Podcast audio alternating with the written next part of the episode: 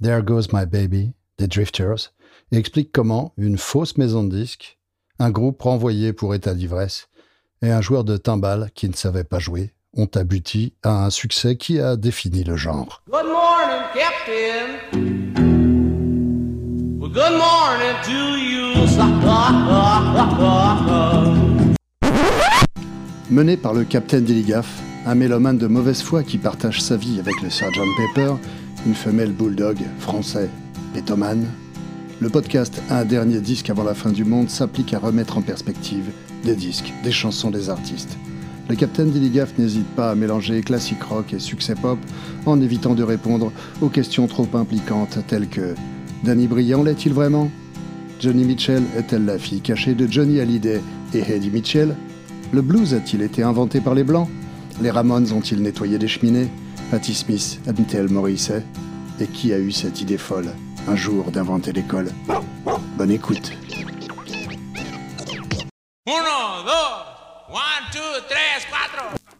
Une petite remarque à propos de cet épisode avant de commencer. Comme nous le verrons, il y a eu de très nombreuses formations des Drifters au fil des ans avec de nombreuses personnes différentes. Le problème, c'est qu'il y a eu beaucoup de compilations publiées sous le nom des Drifters, avec des versions réenregistrées de leur succès, souvent avec la participation de personnes qui n'étaient pas dans le groupe ou l'album original. En effet, il y a eu tellement de compilations de ce type, et les personnes chargées d'assembler les compilations même pour les grands labels, ont été tellement négligentes que je n'arrive pas à trouver une seule compilation des enregistrements des Drifters qui ne contiennent pas un ou deux remakes dégueulasses et douteux à la place des originaux. J'ai donc utilisé plusieurs sources pour les enregistrements que j'extrais ici, et dans la plupart des cas, je suis à peu près sûr que ces morceaux que j'extrais sont des versions originales. Mais surtout lorsqu'il s'agit de chansons qui ne me sont pas forcément familières, il se peut que je me sois gouré et que j'ai utilisé un réenregistrement plutôt que l'original. Quoi qu'il en soit, l'histoire est vraie.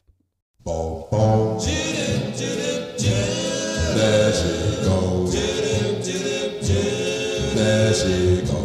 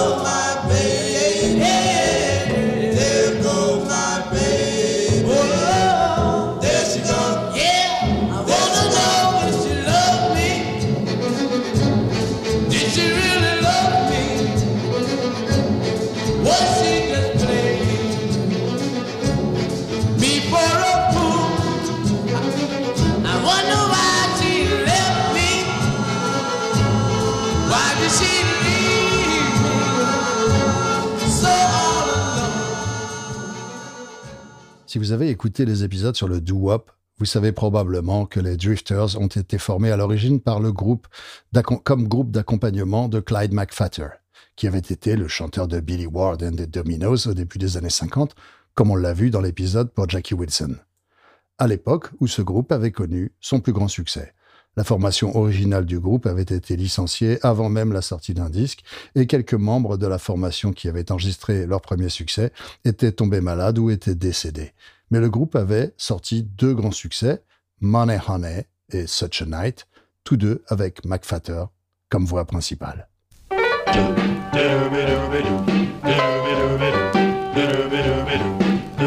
was a night. Ooh, what a night it was, really was such a night. The moon was bright. Ooh, how bright it was, really was such a night. The night was alive stars above. Mm, when she kissed me, I had to fall in love. Ooh, it was a kiss Mmm, what a kiss it was, it really was such a kiss. How she could kiss. Ooh, what a kiss it was, really was such a kiss. Just the thought of her lips sets me afire. I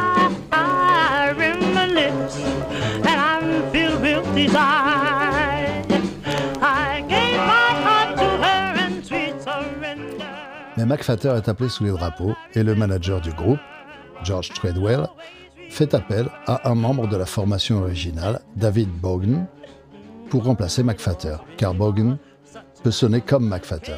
Lorsque McFatter est libéré de l'armée, il décide de vendre le nom du groupe à Treadwell et les Drifters deviennent des employés de Treadwell qui peuvent être employés et licenciés à sa discrétion. Ce groupe a connu plusieurs changements de formation, dont certains seront évoqués plus loin dans cet épisode, mais il a continué à faire des disques qui sonnaient un peu comme ceux qu'il avait fait avec Clyde McFatter, même après que Bogan ait lui aussi quitté le groupe. Mais il y avait une grande différence en coulisses. Ces premiers disques avaient été produits par Hamet Ertegun et Jerry Wexler, les fondateurs d'Atlantic, et avaient généralement été arrangés par Jesse Stone, l'homme qui avait écrit Money Honey, et beaucoup d'autres des premiers succès du rock and roll comme Shake, Rattle and Roll. Mais peu de temps après le départ de Bogan, Ertegun et Wexler, ont demandé à Jerry Leiber et Mike Stoller de commencer à travailler avec eux. Leiber et Stoller, vous vous en souvenez peut-être, travaillaient avec beaucoup de monde à l'époque. Ils étaient venus chez Atlantic Records avec un contrat non exclusif pour écrire et produire pour le label. Et alors que leur projet principal chez Atlantic était avec les Coasters, ils produisaient aussi des disques pour des gens comme Ruth Brown, mais travaillaient aussi sur des disques d'Elvis et d'autres chez RCA. Mais ils s'attaquent également aux Drifters et commencent à produire une série de petits succès pour eux, dont Ruby Baby et Fools Fall in Love. Ces succès se classent parmi les dix premiers du classement RB, mais ne font rien ou presque sur le marché de la musique pop. Écoutez plutôt ça, c'est merveilleux.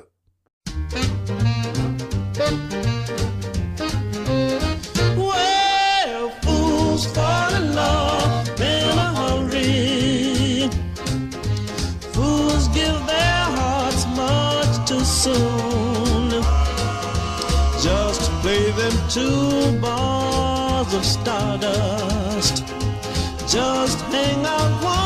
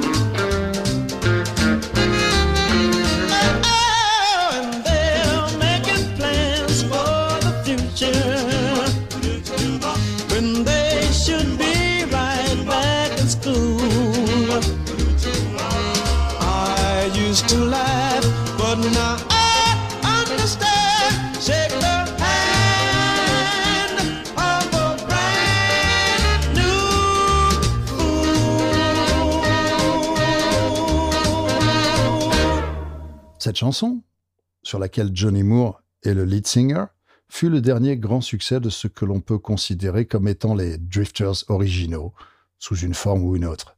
Elle est sortie en mars 1957, et pendant le reste de l'année, les Drifters ont continué à sortir des singles, mais aucun n'est réellement entré dans les hit parades. Bien que quelques-uns soient entrés dans la partie très très très inférieure du Hot 100. Tout au long de l'année 1957, le groupe avait gagné et perdu des membres.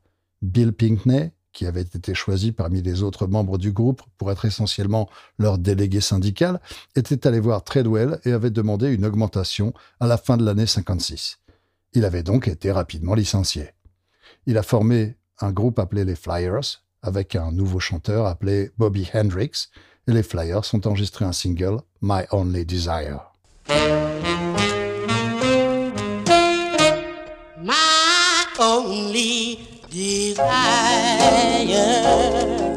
my dear, is to make you mine. It's been my desire, my dear, for a long, long time.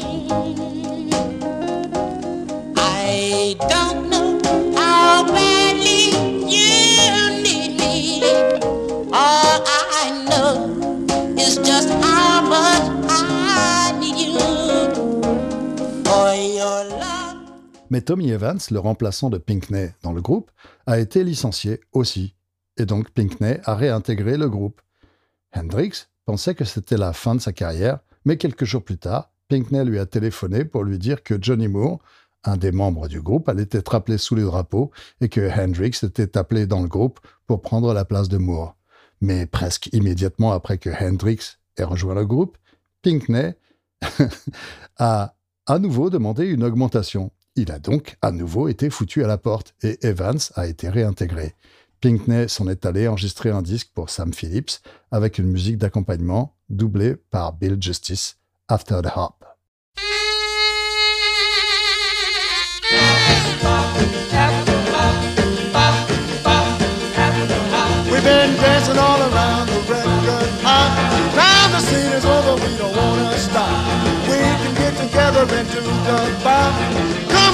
Baby, after the hop. We can do the chicken and the kangaroo. Don't you know that we can do the raunchy too? We can go to my house, baby, have a ball. Come on over, everybody, one and all. Jim Daniel will be there with Peggy Sue. Maybelline and Evelina, they will be there too. Yes, we will be jumping and doing the bop.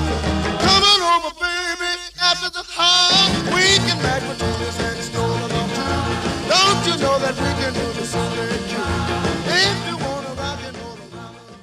Le groupe n'a cessé de changer de line-up. Et il n'y a eu qu'une seule session en 1958 qui a donné lieu à une absolument horrible version de Moonlight Bay. Apparemment, la session avait été organisée par Leiber et Stoller à titre expérimental.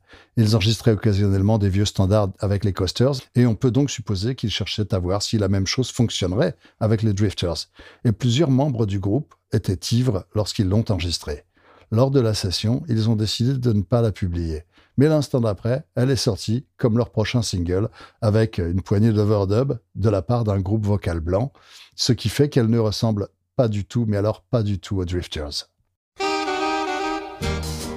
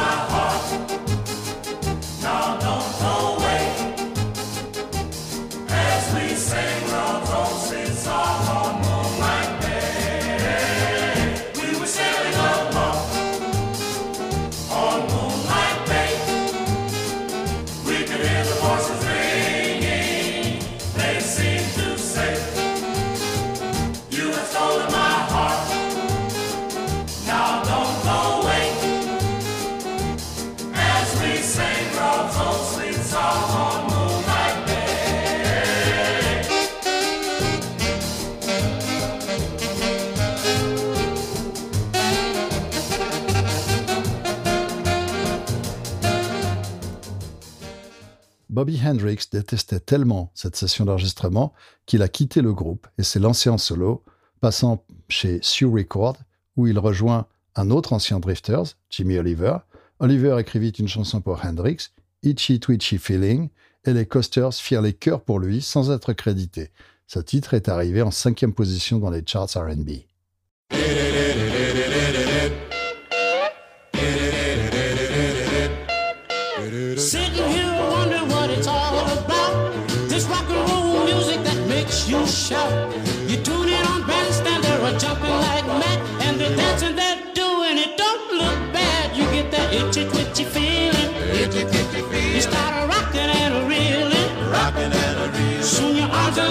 Flapping like a hound and yakking. You're a rocking and a rolling.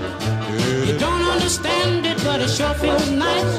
You thought you might try it about a once or twice. You started with that dance they call the stroll, but you felt much better doing rock and roll. You get that itchy twitchy feeling. You started rocking and a reeling. Soon your arms and legs start flapping like a hot dog and yapping. You're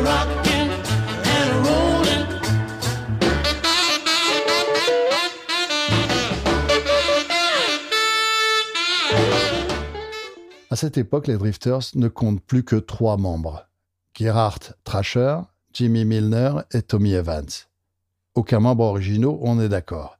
Ils n'ont plus de chanteur principal, mais ils ont un contrat d'une semaine pour des concerts à l'Apollo de Harlem dans le cadre d'une émission animée par le DJ Dr. Jive. Ce spectacle était animé par Ray Charles et comprenait également les Quickies, Solomon Burkey et un groupe mineur appelé les Crowns, parmi d'autres groupes.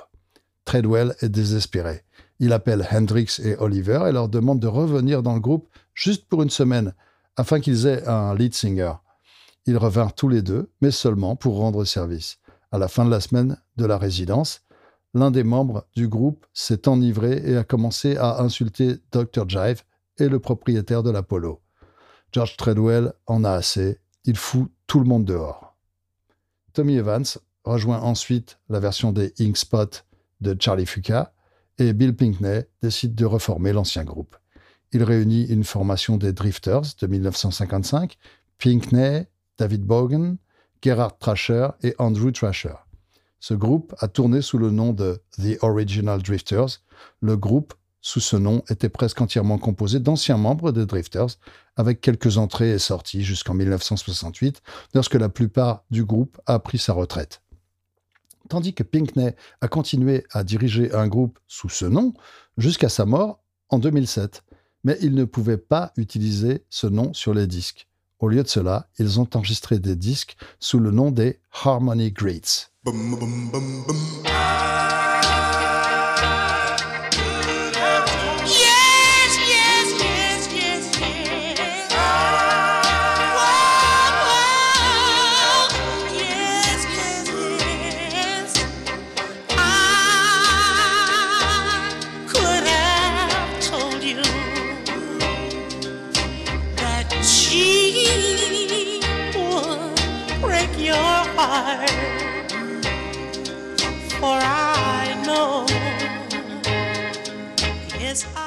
Et avec l'ex-drifter Johnny Moore au chant, en tant qu'artiste solo, sous le nom de Johnny Darrow.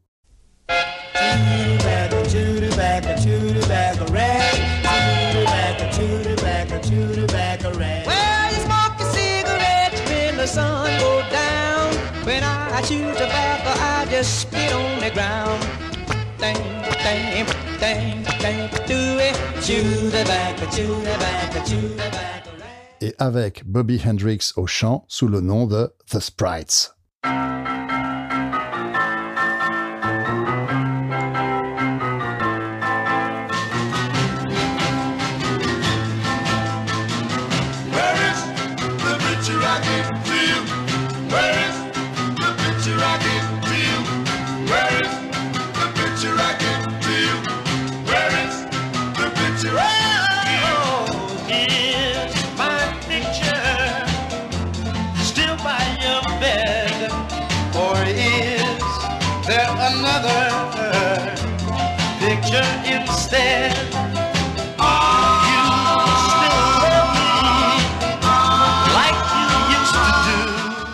La raison pour laquelle ils ne pouvaient pas s'appeler les Drifters sur leur propre disque est que George Treadwell possédait le nom et qu'il avait engagé un groupe totalement différent pour tourner et enregistrer sous ce nom. Les Crowns, sont issus d'un autre groupe appelé les Harmonaires, un groupe de rue de New York. Au début, le groupe compte plusieurs membres, mais lorsqu'il change de nom pour devenir les Five Crowns, il se stabilise autour de Doug Green, Yankee Paul et trois frères, Papa Nicky et Sonny Boy Clark. Le groupe est dirigé par Lover Patterson, qu'il croit être le manager des Orioles, mais qui est en fait le domestique des Orioles. Néanmoins, Patterson réussit à les faire signer sur un petit label, Rainbow Records, où ils sortent You're My Inspiration en 1952. Well,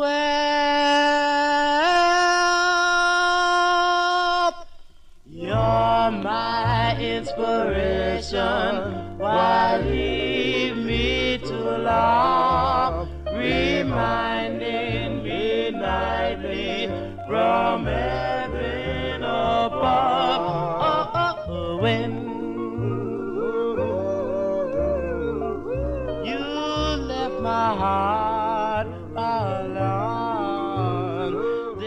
La maison de disques a envoyé 1000 exemplaires de ce single à l'un de ses distributeurs, juste au moment où une grève des routiers a été déclenchée. On a dû donc envoyer 1000 autres par avion. Ce genre de choses résume le type de chance que les Five Crowns allaient avoir au cours des années suivantes. Rien de ce qu'ils ont sorti sur Rainbow Records n'a été un succès. Et en 1953, le groupe est devenu le premier groupe d'un nouveau label, Old Town Records.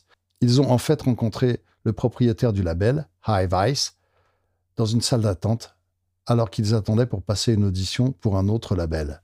Sur Old Town, ils sortent quelques singles, à commencer par You Could Be My Love.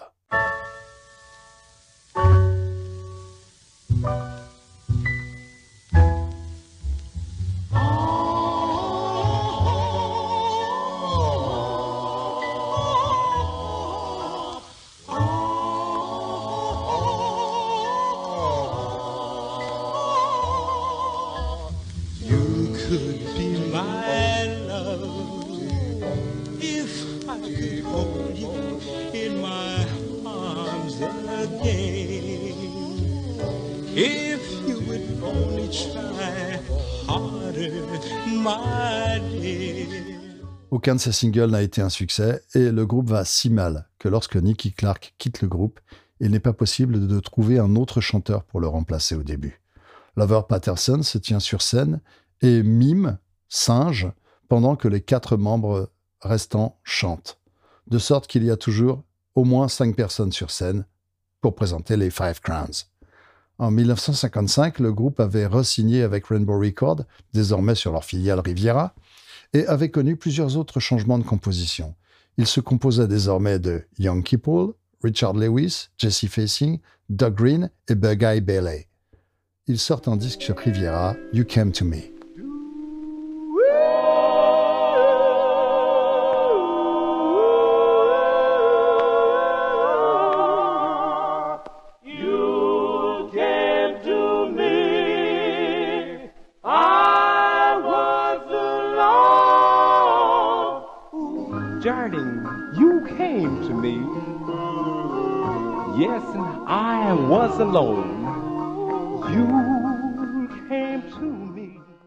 Le groupe s'est séparé peu après et Doug Green a formé une nouvelle formation des Five Crowns.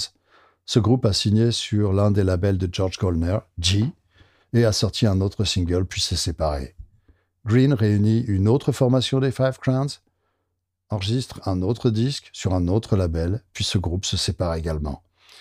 Il passe près de deux ans sans enregistrer de disque et avec des formations constamment modifiées car les gens partaient et revenaient.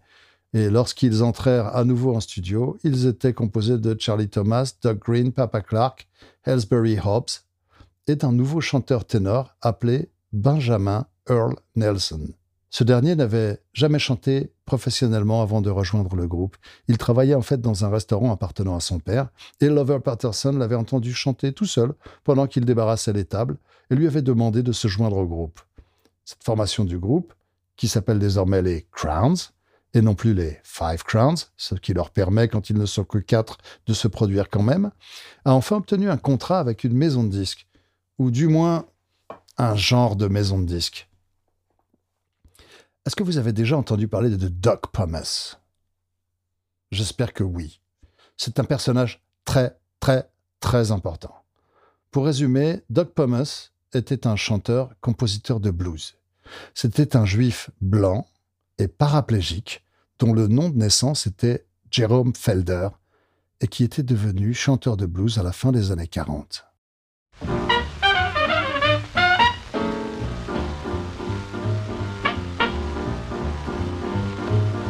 Well, they call me Doc, I can make you feel so good. I can make you feel so good.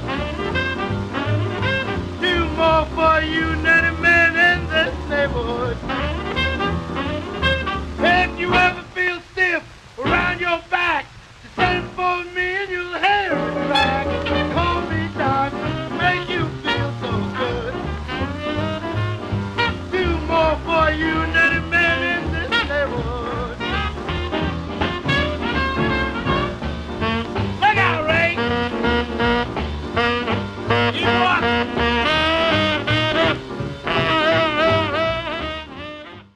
Travaillait comme auteur-compositeur professionnel depuis une dizaine d'années et avait écrit des chansons pour des gens comme Ray Charles, mais la musique qu'il aimait était le RB bluesy et il ne comprenait pas du tout la nouvelle musique rock'n'roll.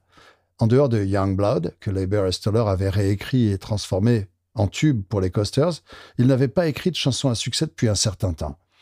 Il avait récemment commencé à écrire avec un homme beaucoup plus jeune que lui, Mort Schumann, qui lui comprenait le rock'n'roll, et nous allons écouter l'un des résultats de cette collaboration, Teenager in Love par Diane and the Belmonts, qui allait être le début d'une série, une longue série de succès pour eux.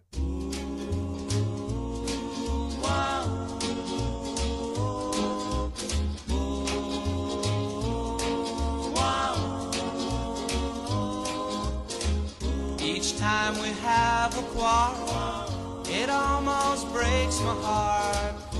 Cause I'm so afraid that we will have to part.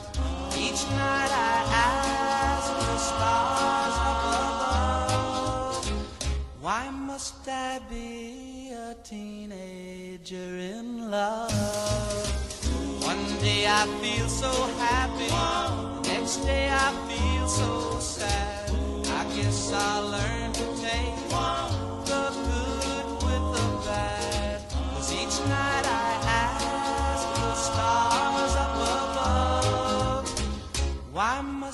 I be a teenager in love? I cried a tear for nobody but you.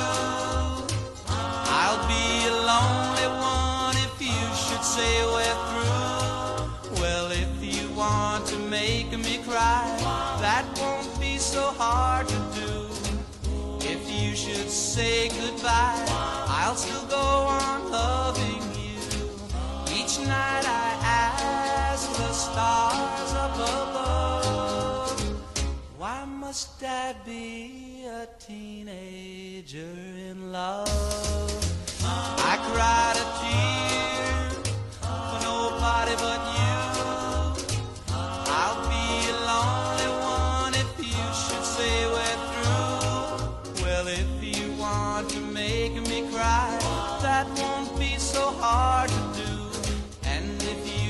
Say goodbye, I'll still go on loving you. Each night I ask the stars up above, why must I be a teenager in love? Why must I be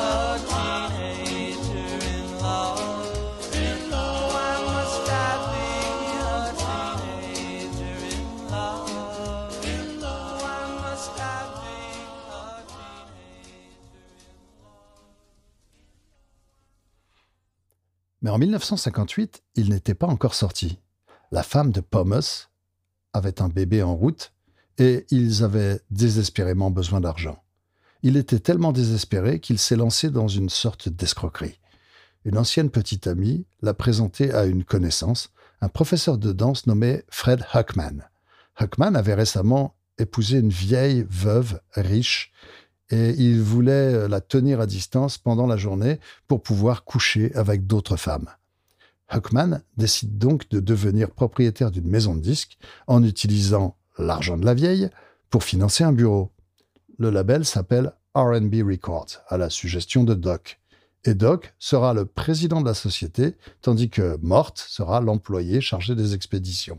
Les bureaux de la société se trouvent au 1650 Broadway, l'un des bâtiments qui, de nos jours, sont regroupés lorsqu'on parle du Brill Building, bien que le Brill Building lui-même, proprement dit, se trouve un peu plus loin dans la rue au 1619. Le 1650 était cependant un lieu de prédilection pour le commerce de la musique et le bureau de la société permettait donc à Doc et Mort d'aller essayer de vendre leurs chansons à des maisons d'édition et d'autres labels dans le quartier.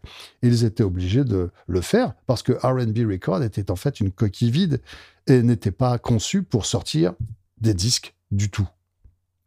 Le véritable travail de Doc et Mort consistait à ce que l'un d'entre eux soit toujours dans le bureau, de sorte que lorsque la femme de Huckman téléphonait, il pouvait décrocher et dire Ah, il vient de sortir, ou Ah, ben, il est en réunion, ou quelque chose du genre, afin qu'elle ne découvre pas le fait qu'il la trompait toute la journée. Ils ont vécu de cette escroquerie pendant un certain temps, tout en écrivant des chansons. Mais ils ont fini par s'ennuyer, de rien foutre toute la journée. C'est alors que Lucky Patterson a fait venir les Crowns. Il ne savait pas que RB Records n'était pas un vrai label, et Pomus a décidé de les auditionner pour s'occuper. Il a été stupéfait de voir à quel point le groupe sonnait bien. Il décida que RB Records allait devenir un vrai label, quoi qu'en pense Huckman. Schumann et lui écrivirent un single dans le style des Coasters. Ils firent appel aux meilleurs musiciens de studio de New York, des gens comme King Curtis et Mickey Baker, qui étaient de vieux amis de Pomus, pour jouer sur ce single.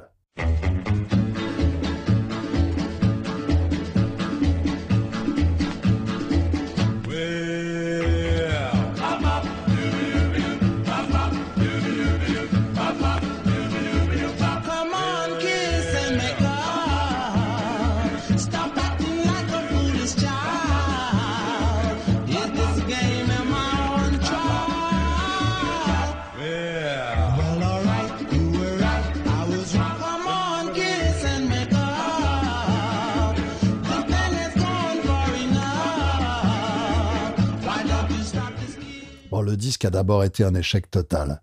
Mais ensuite, de manière assez étonnante, il a commencé à grimper dans les charts, du moins à Pittsburgh, où il est devenu un numéro un local.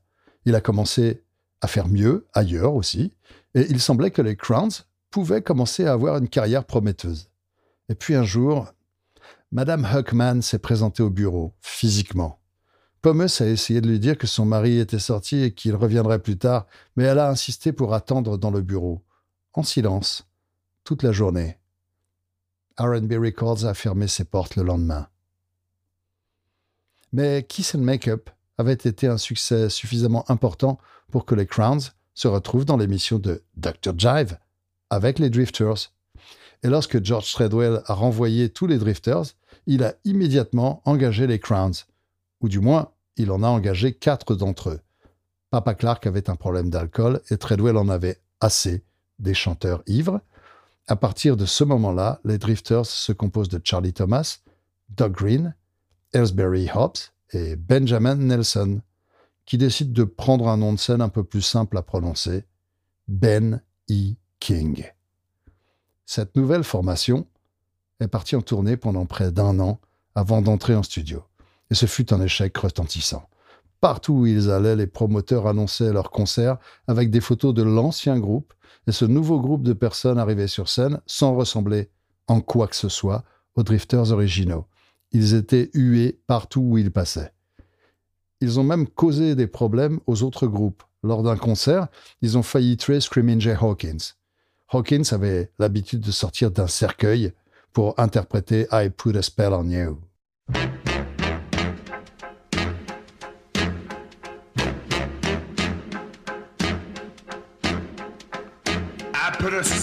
On you.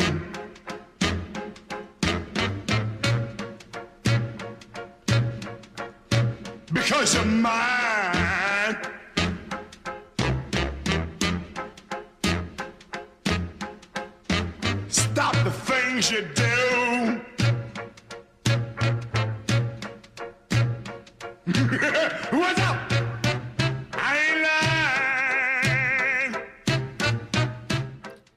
Parfois au groupe de porter le cercueil sur scène avec Hawkins à l'intérieur. Et un soir, Charlie Thomas a accidentellement donné un coup de coude qui a provoqué un déclic.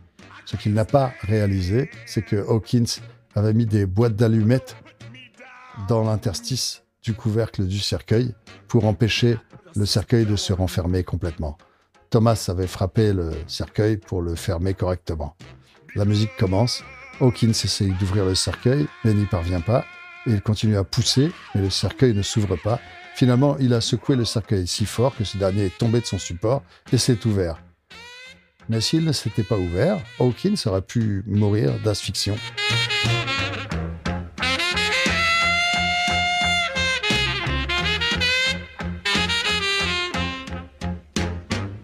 Stop the.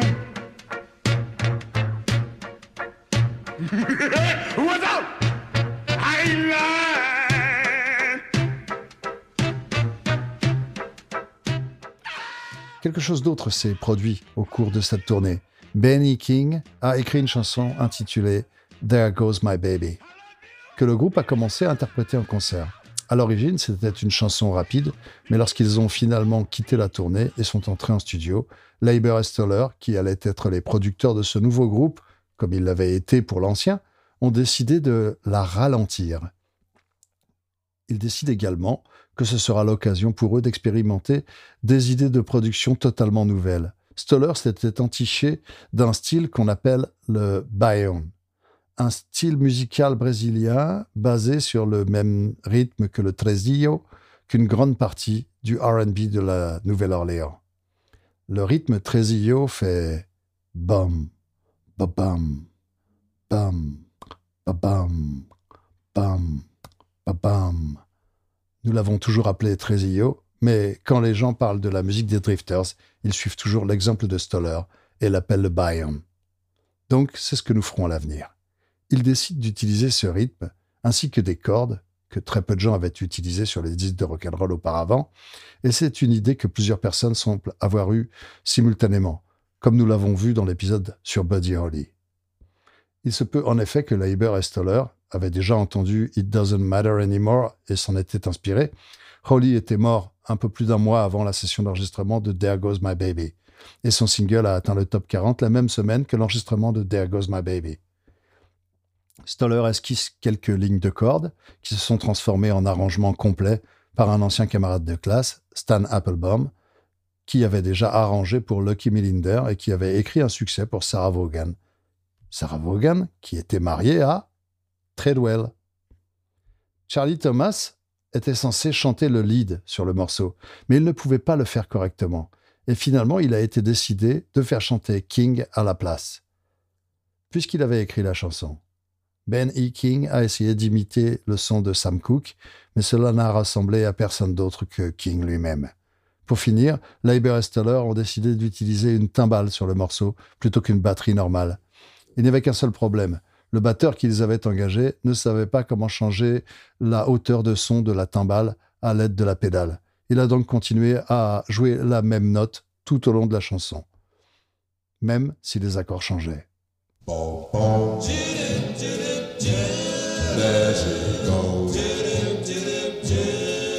She goes. do.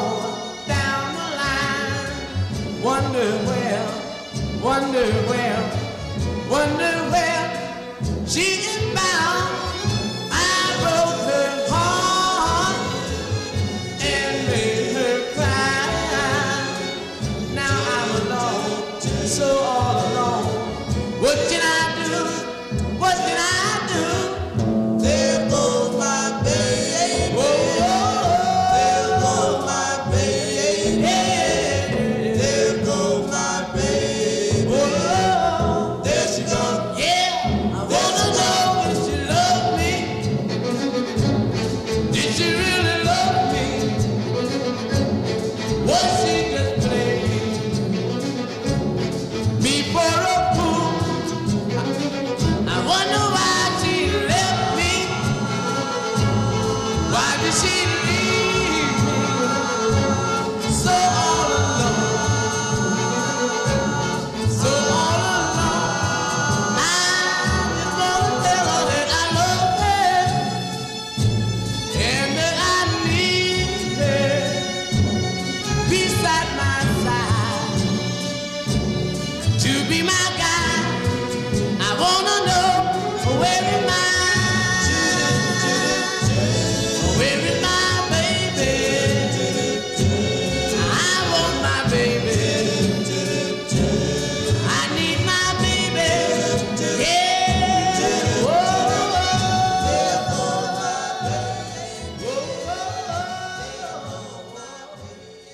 Lorsque Leiber et Stoller en ont parlé à leur patron d'Atlantic Records, ils ont été horrifiés. Jerry Wexler a déclaré C'était de la viande de chien.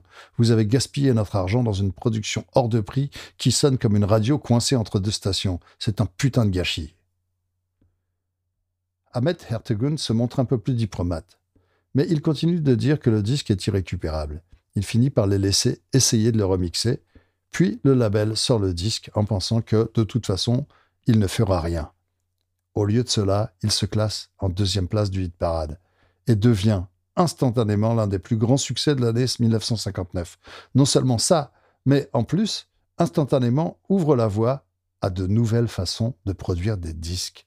Les nouveaux Drifters sont un succès retentissant et Leiber et Stoller sont désormais aussi respectés en tant que producteurs qu'ils l'étaient déjà, et beaucoup, en tant qu'auteurs-compositeurs.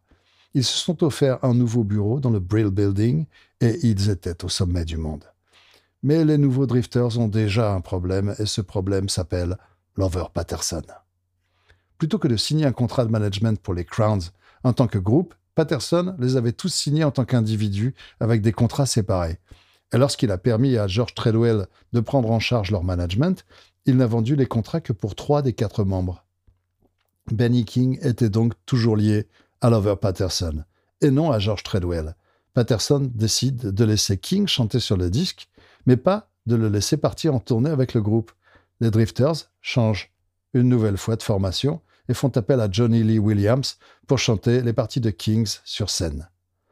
Williams ne chantera qu'un seul titre avec le groupe en studio, If You Cry True Love, True Love.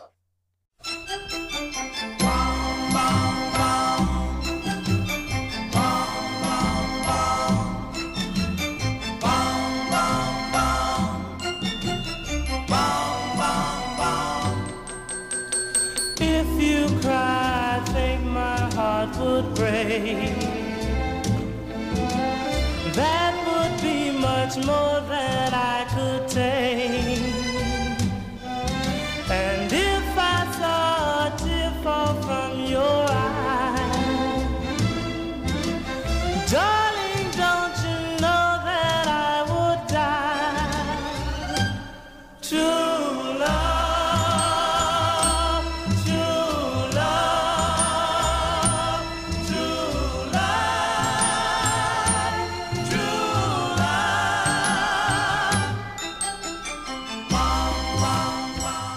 Mais la plupart du temps, King était le chanteur principal en studio.